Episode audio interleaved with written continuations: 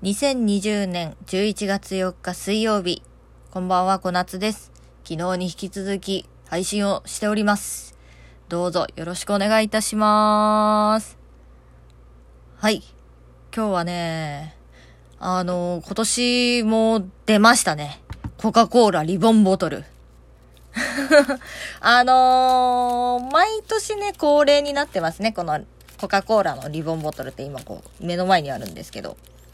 これ考えた人すごいよね。ほんとさ、あの、ピロッと、ラベルをめくって、真ん中にね、ピーとこう一本、紐というのかなうん。これもラベル素材で作ってある紐を引っ張るとね、こう、可愛い感じでね、多分これサムネイルにしてると思うんですけど、可愛い感じでリボンになっております。これを見ると、ああ、もう年末近いなと。クリスマス商戦始まるなという感じがしますけれども。皆さんもぜひぜひね、見かけたら買ってみてください。ついやっちゃうよね。こういうリボンボトルさ。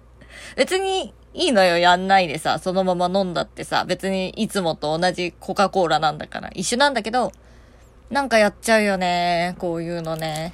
しかもね、なんか、キャンペーンをやってるみたいよ。で、コカ・コーラのホームページにアクセスして、このリボンボトルの番号を入力すると、何か素敵なプレゼントがあるらしいので。別に私、コカ・コーラからビタ1ももらってないんですけど、ね、こういうのをね、やってみたらいいんじゃないかなと思います。この放送は、ラジオトークから、ポッドキャストに配信をしております。ラジオトークでお聞きの方は、この話がためになったなと思ったら、ぜひぜひ差し入れお願いします。じゃあ、私は寝ます。おやすみなさーい。